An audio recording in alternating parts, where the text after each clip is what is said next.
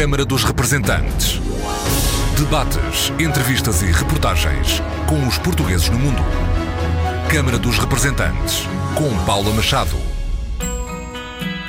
Olá, bem-vindos ao Câmara dos Representantes. Hoje, com os olhos postos na situação na Venezuela. No primeiro dia da reunião no Uruguai do Grupo de Contacto Internacional para a Venezuela. Portugal está representado pelo Ministro dos Negócios Estrangeiros. Por cá, o Secretário de Estado das Comunidades garante que Portugal vai continuar a enviar ajuda humanitária para a Venezuela. No ano passado, entre outros bens e verbas, foram mais de 500 quilos de medicamentos.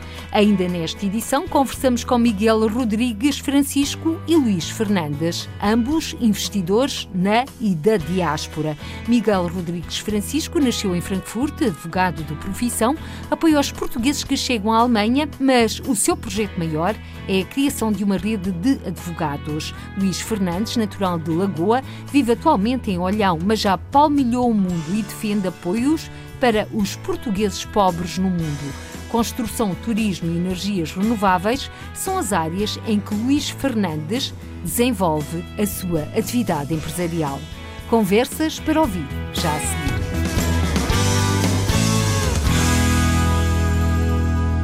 Situação na Venezuela. Hoje, no Uruguai, está a decorrer a reunião do Grupo de Contacto Internacional para a Venezuela. Portugal está representado pelo ministro português dos Negócios Estrangeiros, Augusto Santos Silva, que reconheceu que a polarização interna dentro do grupo sobre a Venezuela é um dos desafios para o objetivo de convocar eleições livres e transparentes naquele país. Ministro Augusto Santos Silva, que explica os objetivos deste grupo de contacto internacional para a Venezuela. O grupo de contacto internacional lançado pela União Europeia não tem como missão fazer a mediação. A missão do grupo de contacto é acompanhar e apoiar o processo de transição política na Venezuela através de eleições presidenciais que decorram de forma livre e justa e possam ser acompanhadas por observadores internacionais. Ministro dos Negócios Estrangeiros português que referiu que a questão de Portugal poder vir a ser um país de exílio para Nicolás Maduro não se põe neste momento, mas caso seja exposta, será objeto de análise com muito cuidado. Augusto Santos Silva lamenta ainda que o regime de Nicolás Maduro esteja em negação. Lamento profundamente. Há uma negação, um estado de negação do regime de Maduro que em nada uh, auxilia uh, o povo venezuelano, pelo contrário, o prejudica. Uh, devia ser claro para o regime de Maduro que a União Europeia não é parte no processo político interno na Venezuela, embora não possa ignorar que há um milhão de cidadãos residindo na Venezuela que têm também nacionalidade europeia. Ministro dos Negócios Estrangeiros Augusto Santos Silva, a diplomacia portuguesa insiste numa solução que passe por eleições livres e democráticas na Venezuela. Senhor Secretário de Estado das Comunidades, José Luís Carneiro, bem-vindo à Câmara dos Representantes. O governo português reconheceu Juan Guaidó como presidente interino da Venezuela. Que repercussões ou incidentes é que este reconhecimento teve junto da comunidade portuguesa? Tem conhecimento de retaliações ou incidentes? Não, não temos eh, sentido que haja retaliações eh, à comunidade portuguesa. Tive mensagens eh, de congratulação de vários dirigentes do movimento associativo e também de alguns dos conselheiros das comunidades portuguesas que entenderam que esta solução que foi defendida pelo governo português, que é uma solução que defende a resolução pacífica deste conflito e deste impasse político e que passa pela realização de eleições livres, democráticas, justas e com o escrutínio democrático de uma comissão de eleições que integre todas as forças políticas e também observadores internacionais, como uma posição que melhor defende os interesses da comunidade portuguesa na Venezuela. Sendo uma comunidade bastante católica, a mediação do Papa foi vista também com bons olhos e seria também uma solução para todos os países. Todas as forças eh, cívicas, todas as forças institucionais e muito particularmente da Igreja Católica podem dar um contributo importante para que se possa evoluir no sentido da resolução pacífica deste conflito. Naturalmente que só a resolução pacífica deste conflito permite, pela via da democracia, ou seja, restituindo a palavra ao povo, dando a palavra decisiva àqueles que escolhem e que têm o direito de escolher os seus governantes para os diferentes patamares das instituições políticas, é que pode garantir uma transição pacífica e salvaguardar a dignidade das condições de vida dos eh, cidadãos venezuelanos e também das comunidades europeias que se encontram no país. Naturalmente que se a Igreja Católica decidir dar o seu contributo, como já eh, manifestou disponibilidade em tempos anteriores, naturalmente que será um contributo muito relevante para que a solução seja pacífica e possa ser duradoura e eh, verdadeiramente integre os espíritos de todas as forças políticas e de todos os cidadãos venezuelanos, porque falamos de um grande país com muitos recursos, com muitas possibilidades, que criou eh, importantes oportunidades de vida não apenas aos seus cidadãos nacionais, mas a todos os cidadãos europeus. Os portugueses querem ficar na Venezuela, os portugueses os têm lá as suas vidas, têm lá os seus filhos, têm lá os seus netos, têm lá os seus, os seus investimentos e, naturalmente, que só uma solução pacífica permitirá eh, salvaguardar todos estes valores. A ajuda humanitária uh, tem sido um tema forte, nomeadamente na ação do governo português. Mais de 500 quilos de medicamentos foram enviados no ano passado, de 2018, para a Venezuela, nomeadamente para instituições que distribuíram junto de quem necessitava. Para este ano, o que é que está previsto, tanto mais que sabemos que o Governo já está a estudar outras soluções. Sim, nós gostaríamos de transmitir a seguinte mensagem. Nós tivemos sempre de boa fé na relação com esta entidade, com a Azomeluv. Admitimos que esta Azomeluv, porque endereçou uma carta às autoridades portuguesas sobre a situação política, tenha uh, decidido adotar também uma atitude de natureza política. Ora, uh, nós, quando estabelecemos um acordo de cooperação com esta entidade, uh, estabelecemos um acordo na perspectiva de que esta entidade tenha fundamentalmente valores sociais e valores humanitários, procurando evitar a interferência naquilo que é o decurso político que deve ser deixado para as instituições que têm responsabilidades de natureza política. Por outro lado, sempre também transmitimos que o dinheiro público deve ser administrado com rigor, porque eh, hoje posso garantir que todos os medicamentos que têm sido enviados para a Venezuela, são mais de 500 quilos só no ano 2018, eh, são eh, entregues aos respectivos beneficiários e àqueles que solicitam esses apoios. Aliás, foi a razão pela qual evitamos que entrassem nestes canais de comunicação outras entidades que também se disponibilizaram para entrar nestes canais. Contudo, o nosso dever é o de garantir que os recursos públicos poucos ou muitos que o Estado português disponibiliza para apoiar aqueles que carecem desses apoios, se, eh, por um lado, sejam efetivamente dirigidos para os destinatários que efetivamente carecem deles, e em segundo lugar, que somos capazes de prestar contas públicas sobre o modo como os recursos foram aplicados. Como disse, nós temos um movimento associativo muito valioso na Venezuela, que trabalhou connosco durante 2017 e 2016 e que continua disponível para trabalhar connosco. Eu gostaria que muitos dos médicos que têm estado na Azomeluv que já nos transmitiram também que não concordam com algumas das posições tomadas pelos seus dirigentes, que estão disponíveis para colaborar connosco na rede que, entretanto, se venha a aperfeiçoar. Estamos a trabalhar nesse objetivo.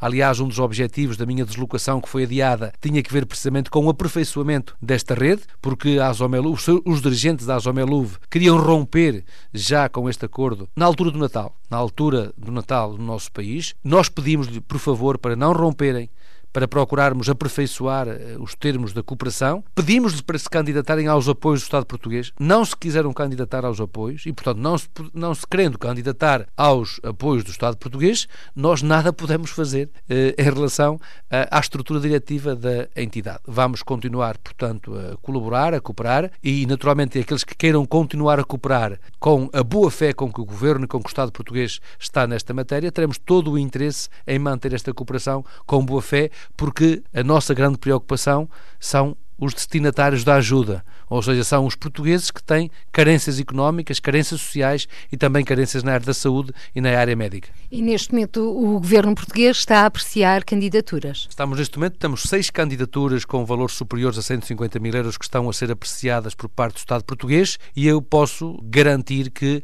a avaliação que está a ser feita é uma avaliação que aponta para a possibilidade de nós eh, garantirmos o apoio à grande maioria dos projetos que estão em cima da mesa. Secretário de Estado das Comunidades Portuguesas, José Luís Carneiro, muito obrigada por ter aceito o nosso convite para aqui estar no Câmara dos Representantes. A tensão política na Venezuela agravou-se a 23 de janeiro, quando o presidente da Assembleia Nacional, Juan Guaidó, se autoproclamou presidente interino da Venezuela e declarou que assumia os poderes executivos de Nicolás Maduro.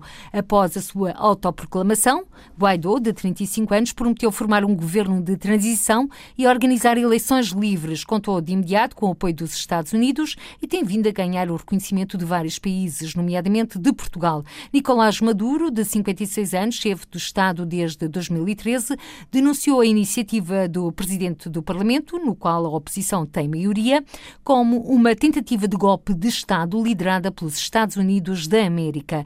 A crise política na Venezuela, onde a comunidade portuguesa está estimada em mais de 400 mil portugueses e lusodescendentes, soma-se a uma grave crise económica e social que levou a mais de 2 milhões e 300 mil pessoas a fugirem do país desde 2015, segundo dados da Organização das Nações Unidas. Hoje, em Montevideo, capital do Uruguai, realiza-se a primeira reunião entre Estados-membros da União Europeia, incluindo Portugal, e países latino-americanos para debater a crise na Venezuela.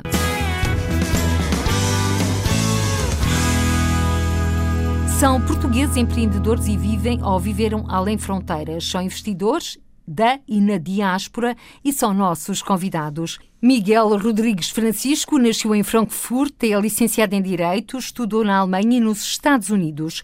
Advogado de profissão, apoia os portugueses que chegam à Alemanha, quer trazer investidores para Portugal, mas no epicentro dos seus projetos está a criação de uma rede mundial de advogados. Luís Fernandes nasceu nas terras algravias de Lagoa. Licenciado em Gestão pela Universidade do Algarve e Oxford, no Reino Unido, vive atualmente em Olhão, mas já palmilhou o mundo. Este empresário multifacetado, construção, turismo e energias renováveis, defende a criação de apoios sociais para os portugueses pobres no mundo. Apresentados os nossos convidados, vamos passar à conversa. Luís Fernandes, como é que um gestor se aventura no mundo empresarial? É o empreendedorismo. Há forças da natureza que vêm da família. Minha mãe foi sempre uma mulher empreendedora e a educação em casa fez com que eu começasse com 19 anos a minha atividade empresarial. Sempre estudei à noite, nunca soube que era uma universidade de dia. Mas a vida é feita assim, é feita de desafios e nós temos que investir. E a coisa que mais eu gosto é criar postos de trabalho e que os meus colaboradores tenham condições eh, sempre um bocadinho mais além do que é habitual e eu orgulho-me da equipa que tenho. E neste momento, quantas pessoas emprega? Neste momento, 144. Mas o Luís Fernandes, vamos recuar um pouco no tempo, disse que começou esta atividade de empreendedorismo aos 19 anos. Qual foi o seu primeiro, entre aspas, emprego ou trabalho? O primeiro trabalho com 19 anos foi trabalhar para um homem que foi praticamente o meu pai na área, de, na área do trabalho. Joaquim Gé Soares Mendes é um homem que me ajudou, que me deu as instruções, eh, que me ajudou em tudo. Venho de uma família muito humilde, humilde não quer dizer pobre. Nós, como, como se dizia lá em casa, nós já éramos vegetarianos. Não, não havia carne, por isso éramos vegetarianos. E a gente eh, hoje ri com estas coisas e brinca e, e isto tudo tudo começa quando a gente tem eh, bons apoios e, e agradeço à minha família a educação que deu. O primeiro trabalho que eu tive foi construir uma vivenda com 19 anos, que era uma coisa que esse engenheiro ajudou-me muito e ao fim de 3 anos estava a fazer 11 vivendas para esse engenheiro. Mas como é que construiu uma vivenda aos 19 anos? Já tinha as bases da construção civil, da engenharia? Já tinha as bases porque comecei a trabalhar com 13 anos na construção civil. A partir do nono ano foi à noite que comecei a estudar e durante o dia trabalhava e, e empresário empresário foi a partir dos 19 anos. Empresário empresário a partir dos 19 anos, aos 23 já estava a construir múltiplas vivendas e depois resolveu criar a sua própria empresa. Sim, em 1984, com 19 anos, criei a minha própria empresa e decidi avançar, a construir vivendas. Fiz alguns prédios, não muitos. O primeiro hotel foi em Ferragudo, o Hotel Casabela. Lembro-me perfeitamente das pessoas olharem para mim porque era um jovem, mas as coisas correram, isto com trabalho acho que nós conseguimos chegar lá. E quando se tem uma equipa também boa de colaboradores, hoje tenho funcionários com 30 anos e mais anos de casa, que estão comigo estes anos todos e que são o suporte da empresa, são eles que me ajudam. Mas Luís Fernandes eh, deu-me aí uma imagem que, para quem nos está a escutar, é extremamente interessante. Como é que um jovem de 19 anos se apresenta perante mais velhos? Hoje em dia já é mais habitual, mas antigamente não havia uma certa desconfiança perante a juventude? Eu penso não, eu nunca tive essa, nunca tive essa dificuldade. Nunca tive essa dificuldade porque as pessoas para quem eu trabalhava já me conheciam, estavam habituados a me ver trabalhar. Nunca, nunca tive assim essa de ser um rapaz novo, nunca tive essa situação. Mas depois, como é que entre o turismo e as energias renováveis mais recentes na sua área empresarial? Há uma certa altura eu começo a construir e fiquei com algumas moradias por vender. Felizmente não tinha financiamento bancário, eh, as vendas não aconteciam e decidi a mobilar as casas e começar a alugar. Rodeei-me de uma funcionária experiente que fui buscar para trabalhar comigo, experiente na área do turismo, licenciada também na Universidade do Algarve, e a partir daí começamos a alugar as casas e depois mais tarde apartamentos e, e por aí fora. E quando deu por si, era um empresário também na área do turismo a crescer também a ser empresário na área da construção. As energias renováveis deduzo que chegaram por acréscimo. As energias renováveis chegaram por uh, um acidente de percurso. Uh, um dia visitei a China, achei interessante. Talvez tenha sido das primeiras pessoas a aplicar painéis solares em Portugal. Estávamos em que ano? Estávamos em 1997. Achei aquilo interessante. Depois fui tendo contactos, fui importando aos poucos cria uma certa ligação de amizade com o senhor chinês. Em 2001 ele disse, ah, o meu sócio vai embora, vou escolher um sócio. E eu ofereci-me. Investi algum dinheiro e hoje tenho 34% de uma fábrica de painéis solares e que exportamos para a Europa, exportamos para a Ásia, exportamos para os Estados Unidos, que é o nosso principal cliente e foi uma aposta de sucesso. Uma aposta ganha mas com muito trabalho e também com muito empreendedorismo e algumas noites sem dormir, ou não, Luís Fernandes? Muitas noites sem dormir. Há certas dificuldades na vida de um empresário que não tenho problemas nenhum em dizer que já chorei muitas vezes. Já vi tanta dificuldade na minha vida, já tive muitos sucessos, já tive muitas alegrias. Talvez a maior alegria que eu tenha foi o nascimento dos meus três filhos, mas porque a vida empresarial a gente tem um sorriso e tem uma tristeza a seguir. Isto é, é investir, investir, investir. Sentimos bem confortavelmente financeiramente, mas a nível pessoal é sempre difícil atingir aquele ponto de satisfação, aquela ponto para darmos condi boas condições também aos nossos colaboradores. Passamos por muito. Sim, porque muitas vezes o investimento implica também ficar sem fundo de maneio e às vezes, no seu caso, a quem vende os produtos, as exportações, a verba não chega a tempo e o fim do mês está a bater à porta e não há como pagar aos seus colaboradores, aos seus funcionários. É verdade, mas nós temos que ter sempre uma boa orientação e a exportação, a exportação ajuda porque existe seguros de crédito e, e normalmente as, são vendas com são vendas seguras para a exportação, não temos não é uma situação de créditos nem nada. Essa parte, a parte mais mais difícil no mundo empresarial não é a parte financeira, é a parte burocrática que às vezes atinge situações enormes, coisas que nos deixa sem dormir à espera de um documento que é tão fácil. Agora com Simplex e, nos casos, à distância de um clique. Já lá vamos aos seus três filhos, porque com esta, com esta atividade empresarial, com certeza que a família ficou um pouco para trás, ou não? A família fica sempre um pouco para trás. Um empresário nunca cuida da família como uma pessoa normal. Não quer dizer que os empresários não cuidem bem dos filhos, mas um empresário não dá a atenção devida que dá outra pessoa qualquer. E às vezes compensá-los com a parte financeira é insuficiente. Posso lhe dizer que amanhã vou jantar com a minha filha, que ela está no Porto, e ela disse: Estás cá, janta comigo. E eu vou jantar com ela,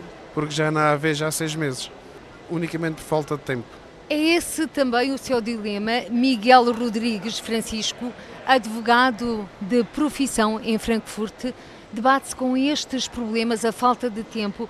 E estou a colocar-lhe esta questão porque o Miguel Rodrigues Francisco faz o elo de investidores, quer do Reino Unido, da Alemanha e de outros países, que querem vir para Portugal.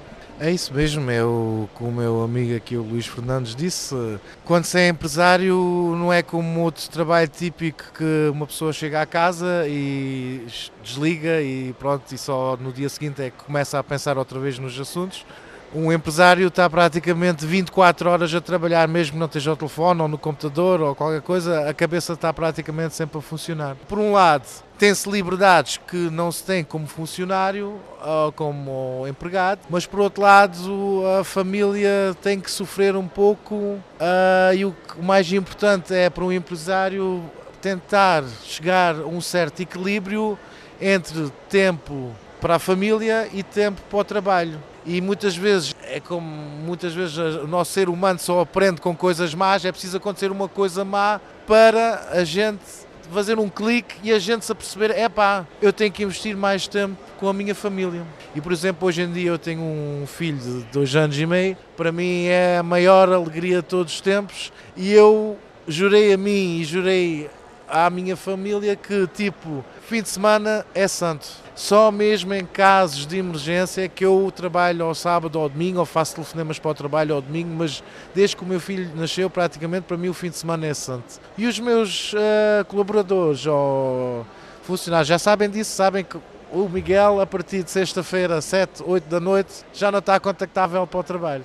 E uh, as pessoas acostumando-se a isso já sabem lidar comigo. Eu, se for preciso, trabalho 24 horas por dia, não há problema nenhum, mas está bem claro neste momento que eu tenho que ter tempo a família, eu gosto de ter tempo a família e gosto de passar tempo com o meu filho. Quero ver ele a crescer e não ver o meu trabalho só a crescer. E nesse sentido, pode dizer-se que o fim de semana aqui para o Miguel Rodrigues Francisco é sagrado. Quantos colaboradores trabalham consigo? No escritório eu tenho duas notárias, uma ainda é professora de Direito Fiscal, outra é professora de Direito de Família depois eh, a gente somos, por acaso, somos um escritório muito internacional, temos uma, uma advogada búlgara, uma advogada brasileira, um advogado alemão, uma advogada romena e eu como português e são essas pessoas, e depois ainda temos mais três secretários, uma turca, uma italiana e uma alemã. Quer dizer, a gente somos uma, que é até típico para Frankfurt, Frankfurt é, é uma cidade típica, multicultural, uh, por isso a gente, o nosso escritório é por acaso até um espelho da, da cidade onde, onde vive.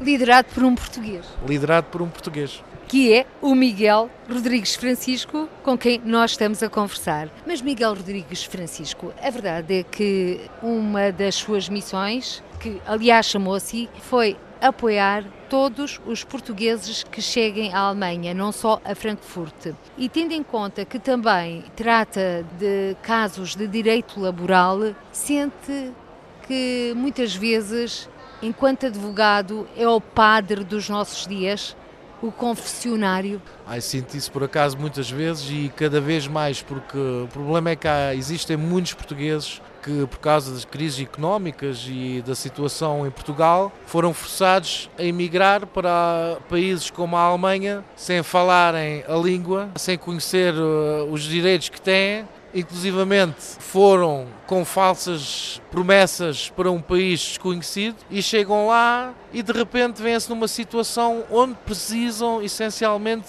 de um português que conheçam os direitos, que lhes dê o apoio necessário para se defenderem, para defenderem, porque senão a situação torna-se muito complicada para os portugueses. Eu já tenho tido muitos casos que prometem certos salários a portugueses, com, com casa, com apartamento, com tudo, chegam lá, só lhe pagam metade, depois de repente têm que dormir no chão, dormem 4, 5 pessoas num quarto, são situações muito complicadas. Temos essa parte no meu trabalho, que é, pronto, é, é, é mais apoiar o, cada cidadão, e depois também temos uh, muitas empresas portuguesas, especialmente na área de construção ou na área de medicina, que querem ir para a Alemanha, querem têm projetos na Alemanha, querem investir também na Alemanha. E eu tento dar apoio a essas empresas porque pronto, também o direito alemão é especial, não é como em Portugal, e eu dou apoio a criar empresas, sucursais, etc.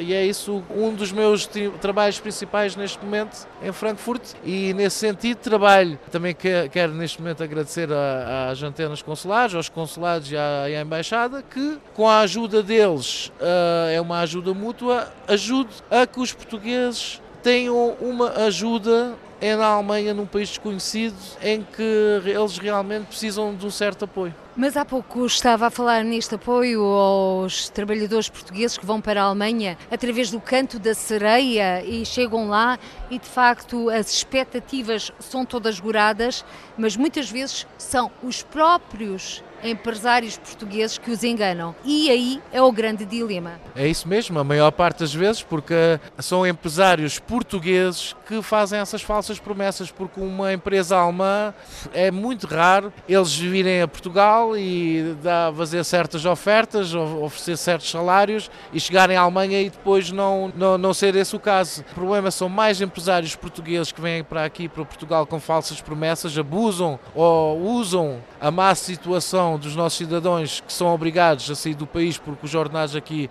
por azar, não chegam para sustentar a família. E eles usam essa situação para levar portugueses para a Alemanha com falsas promessas, não respeitando as leis alemãs e uh, abusando do facto dos portugueses não conhecerem a lei alemã e não conhecerem os direitos portugueses.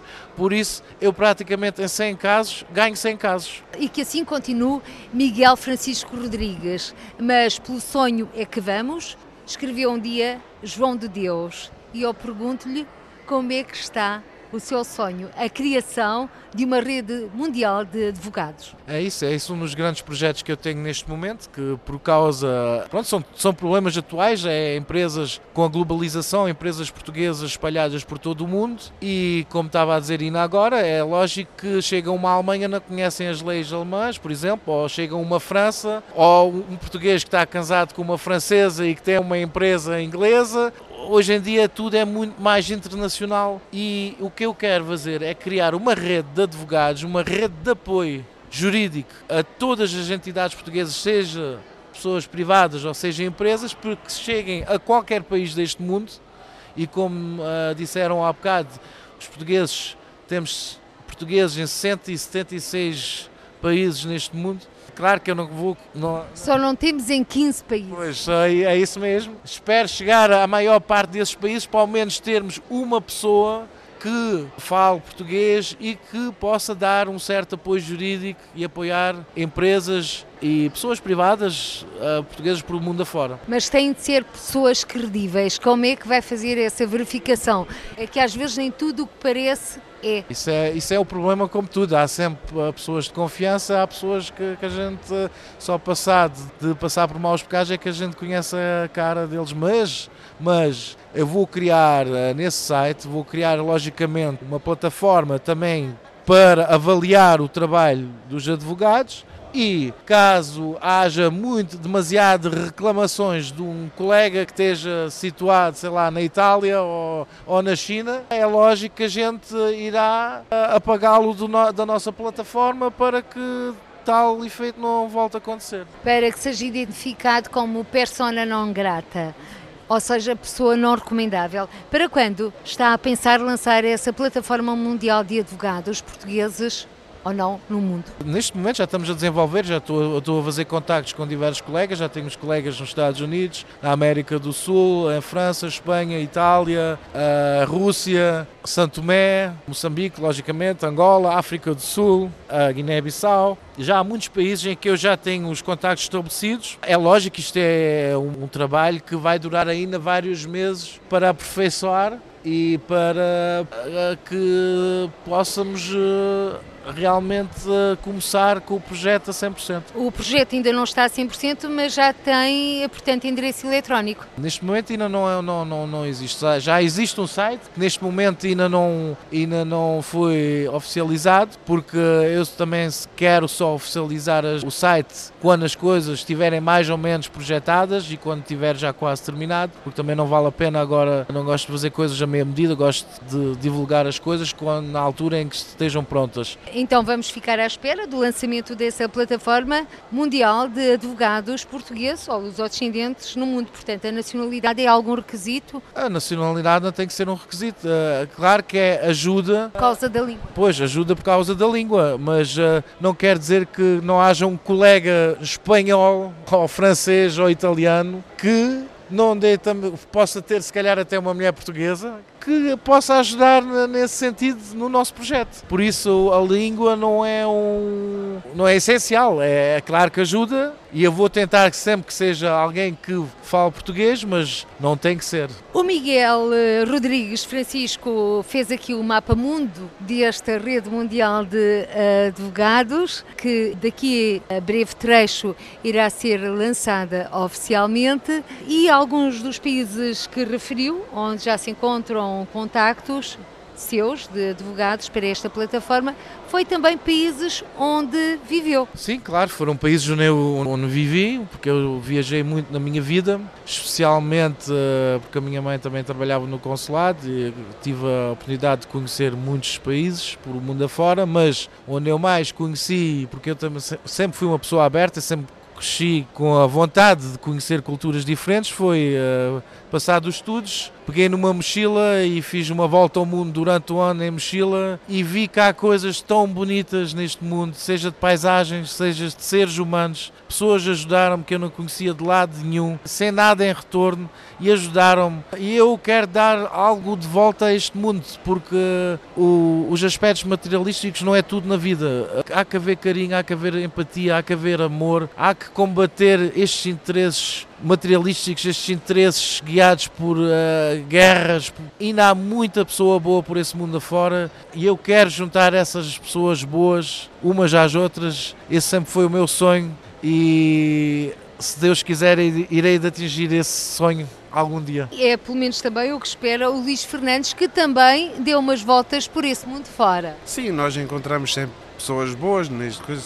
É incrível porque nós encontramos sempre um português em qualquer parte do mundo. E eu, eu tenho um orgulho enorme em ser português. Aliás, o Luís Fernandes, com esse orgulho, viveu em Inglaterra, em Oxford, aliás, também tirou lá parte da sua licenciatura em gestão. Viveu em São Tomé e Príncipe e na Bélgica. São coisas completamente diferentes. São Tomé e Príncipe é a princesa de África. Lamentavelmente não está melhor porque falta, falta tanta coisa àquele povo, tanta coisa. Mas são pessoas que adoram os portugueses adorei viver lá. E depois foi a Bélgica, onde fiz lá umas construções, umas remodelações. São pessoas completamente diferentes, sai de um lado para o outro, a diferença, a frieza, tudo diferente. E Oxford, aí era é bem mais frio. Sim, estudar naquela universidade, português, naquela altura, sentir o afastamento de toda a gente no primeiro ano foi extremamente difícil. O segundo ano, o segundo ano foi completamente diferente. As notas eram altas e a proximidade com os ingleses era enorme. Ou seja, sentiu que para ser aceite nesse mundo estudantil em Oxford, na academia, era necessário superar-se a si próprio? É necessário superarmos a nós próprios, termos boas notas. Senão ninguém, ninguém nos liga, nem os professores não ligam, nem, nem bom dia, nem boa tarde. Nada, são encostados completamente. Mas não tem a ver com a nacionalidade? Eu, não tem a ver com nacionalidade. De princípio, de princípio um pouco por, português. Naquela altura não havia muitos portugueses. Mas depois as notas, as notas nos testes, nas frequências, traz. Nós somos muito bons. E trouxe-lhe também namoradas? Não, não, não. Não trouxe namoradas. Mas neste registro, algum episódio que tenha marcado pela positiva nestas suas vivências? A positiva é nós conseguirmos todos os dias mais qualquer coisa. Lembro-me em Kingston ter reconstruído umas casas do incêndio e a frieza dos ingleses que é enorme, eles terem colocado uma mesa na rua a um domingo, que eles o domingo dedicam muito para eles e para a família, para os funcionários todos que eu tinha lá a trabalhar no final daquela reconstrução. E aquilo foi um reconhecimento enorme que nós tivemos, porque nunca ninguém imaginou que eles fizessem aquilo. Aliás, não é muito comum o reconhecimento por parte de ingleses. É porque lhe ficaram uh, extremamente agradecidos. Sim, ficaram reconhecidos e é que nós, nós quando estamos lá fora sentimos muito o nosso país. Mas nós em todas as profissões somos bons naquilo que fazemos nós somos os maiores. Digo várias vezes, tenho um orgulho enorme em ser português, porque nós conseguimos, nós temos uma palavra no nosso dicionário que mais ninguém tem, que é a palavra desenrascar, que nem tem tradução, mas nós somos tão bons. A gente consegue, nós nas dificuldades, nas maiores crises, nós superamos sempre, nós superamos sempre. Miguel Rodrigues Francisco, Está de acordo aqui com o Luís Fernandes? Estou de acordo, estou de acordo. Uh, também eu sinto um grande orgulho em ser uh, filho deste país pequenito, que mesmo sendo pequenito, desde praia a montanha temos tudo.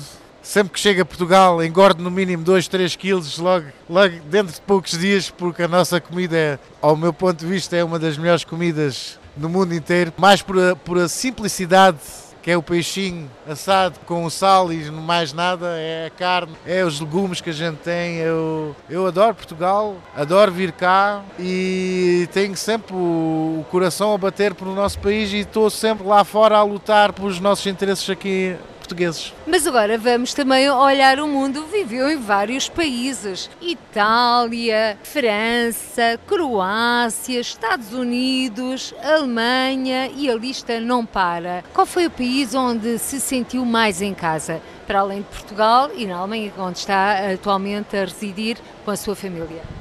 Dizendo a verdade, não há país nenhum onde eu me sentisse mais em casa porque eu já vou explicar a razão. Eu desde, desde criança que eu, eu sinto-me como filho deste mundo, não é como um filho de um país. Eu sou um filho deste mundo e por isso nem posso dizer que opa, numa certa região senti melhor do que na outra, porque todas as regiões deste mundo têm algo especial, seja a natureza, seja as pessoas, seja a cultura, seja a comida, há sempre algo de especial neste mundo. E o que eu mais já espero é, é haver fronteiras neste mundo. Por isso é que eu também sou um grande defensor da comunidade europeia. É que muitos esquecem que a gente estamos a viver um período na comunidade europeia, é o período mais longo da nossa história em que não houve guerra e sem fronteiras. E as pessoas esquecem muito rápido o passado. E o que eu quero dizer com isto é que eu sinto-me como filho deste mundo e é igual se a gente somos portugueses, somos espanhóis, somos brasileiros, somos chineses, todos vivemos nesta terra e todos, todos temos que lutar para que esta terra ainda dure muitos anos. Mas às vezes quando estamos a falar em muros, não são os muros, os muros físicos, são sobretudo os muros mentais que custam mais a derrubar.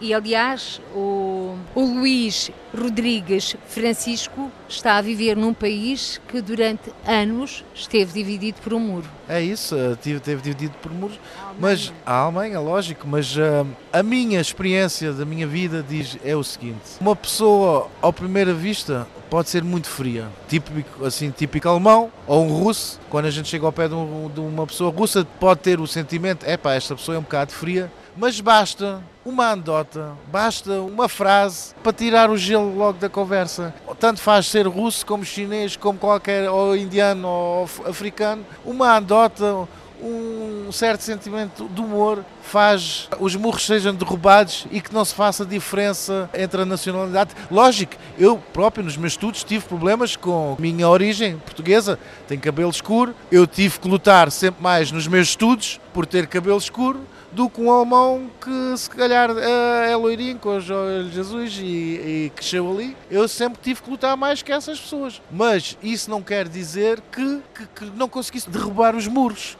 os muros existentes. Consegui. Tive, tive que lutar mais um bocadinho, tive que subir mais umas escadas, mas consegui. E é isso que a gente deve fazer, é lutar até ao fim. E agora vou também colocar-lhe a questão que coloquei ao Luís Fernandes. E isso também foi um obstáculo para encontrar namoradas? Como já disse, sempre gostei de misturar com culturas diferentes, por isso nunca foi o problema. E, uh, olha, e por acaso até sou um bom exemplo. Uh, tive quatro namoradas, uma foi da Eslovénia, a outra da Croácia, a outra meia tailandesa, meia alemã, e agora atual é metade russa, metade do Cazaquistão. Por isso eu fui sempre, até nas namoradas, fui multicultural. Estamos a chegar ao fim desta nossa agradável conversa, digo eu. Ambos uh, estiveram por um mundo fora. O Miguel Rodrigues Francisco vive na Alemanha, o Luís Fernandes vive em Portugal. Ambos têm uma percepção especial sobre a diáspora portuguesa. Sentem que neste momento há uma mudança de paradigma? E comece por si, Luís Fernandes. Sim, o nosso secretário de Estado, José Luís Carneiro, tem feito um bom trabalho estes encontros da diáspora são muito bons. Já conheci o Miguel, embora ele tenha também origens no Algarve, conheci o Miguel na diáspora na Ilha Terceira. Viajamos juntos de avião, conhecemos no avião, fomos para lá e estabelecemos um, um diálogo, uma parceria e uma amizade. E agora, Miguel Rodrigues Francisco. Sente-se Uh, eu, como imigrante que praticamente sempre viveu fora do país, senti durante muitos anos que não houve apoio da parte do governo, pelo contrário, foram criadas dificuldades, eh, especialmente, por exemplo, na cidade de Frankfurt, onde eu resido. Que agora já tem escritório consular. Pois, é, é, o, é o melhor exemplo existente neste momento que, na altura, mesmo com tantos portugueses lá a morar, fecharam o Consulado-Geral de, de, Portugal. Mas também queria realçar o trabalho do Zé Luís Carneiro, que eu eh, já tive a, eh, a oportunidade de acompanhar várias vezes. Queria-lhe agradecer por o trabalho e por o carinho que se vê que ele tem em juntar as pessoas, em voltar a dar o orgulho e o apoio aos imigrantes residentes no estrangeiro, porque houve demasiado tempo em que se esqueceu a importância dos portugueses que tiveram que sair do país para sobreviver, para à procura de uma vida melhor e uh, finalmente agora volta-se a dar a importância que eles merecem e espero que fique assim, espero que continue a haver estes passos positivos por a parte do governo português. Mas sente que existe algum desafio ainda que se coloque à diáspora portuguesa? Há sempre uh, assuntos a melhorar, é como, como, na, como na bola. Isto é como na bola. Um bom treinador vai sempre tentar fazer o jogador um bocadinho melhor. Ele já sabe jogar a bola, mas ele tem que ir ali e buscar mais 1% ou 2% ao jogador. E o mesmo é com o nosso governo, o mesmo é com nós próprios, porque a gente também não pode passar toda a responsabilidade para, para os outros e para o governo. Temos que começar também por nós próprios, temos que começar a interessar mais por o nosso país, mas o governo tem que criar uma plataforma, uma base para a gente poder uh, publicar esse interesse ou expressar esse interesse para o nosso país. Luís Fernandes? Sim, nós uh, também temos que ser mais exigentes com nós próprios. Nós temos tanta coisa para desenvolver e acho que o governo tem estado, a nível da diáspora, tem estado a fazer um bom trabalho, mas pode fazer mais, pode fazer mais um pouco. Em que área? Na área social, é porque não é só empresários que existem lá fora, existem também alguns portugueses que não vivem, depois de muitos anos em diversos países, que não, não têm aquela vida, não é aquele imigrante típico que comprou a casa e o carro. Há, há muitos pobres portugueses espalhados pelo mundo e, e tenho encontrado alguns que a vida não sorriu tão bem por várias situações uns por culpa própria, outros por culpa das circunstâncias, e acho que tem que haver um apoio mais neste campo, identificar mais as situações. Faz muita falta esta, esta parte. E agora sim, vamos nos despedir, mas sem antes colocar uma questão para os meus dois convidados. Qual é a palavra portuguesa que gostam mais? Luís Fernandes. A palavra que eu mais gosto é amor. Miguel Rodrigues Francisco. A palavra que eu mais gosto é a palavra borboleta porque foi a, a, primeira palavra que o meu filho aprendeu em português. Luís Fernandes e Miguel Rodrigues Francisco, ambos empresários, hoje também nossos convidados, a quem agradeço desde já o terem participado neste programa, em que olhamos também a situação na Venezuela no primeiro dia da reunião no Uruguai do Grupo de Contacto Internacional para a Venezuela, em que Portugal está representado pelo Ministro dos Negócios Estrangeiros. Por cá, o Secretário de Estado das Comunidades garante que Portugal vai continuar a enviar ajuda humanitária para a Venezuela e que só no ano passado foram enviados mais de 500 de medicamentos, entre outros bens e verbas. E por hoje ficamos por aqui. Até ao próximo encontro. Seja feliz. Câmara dos Representantes. Debates, entrevistas e reportagens com os portugueses no mundo. Câmara dos Representantes, com Paula Machado.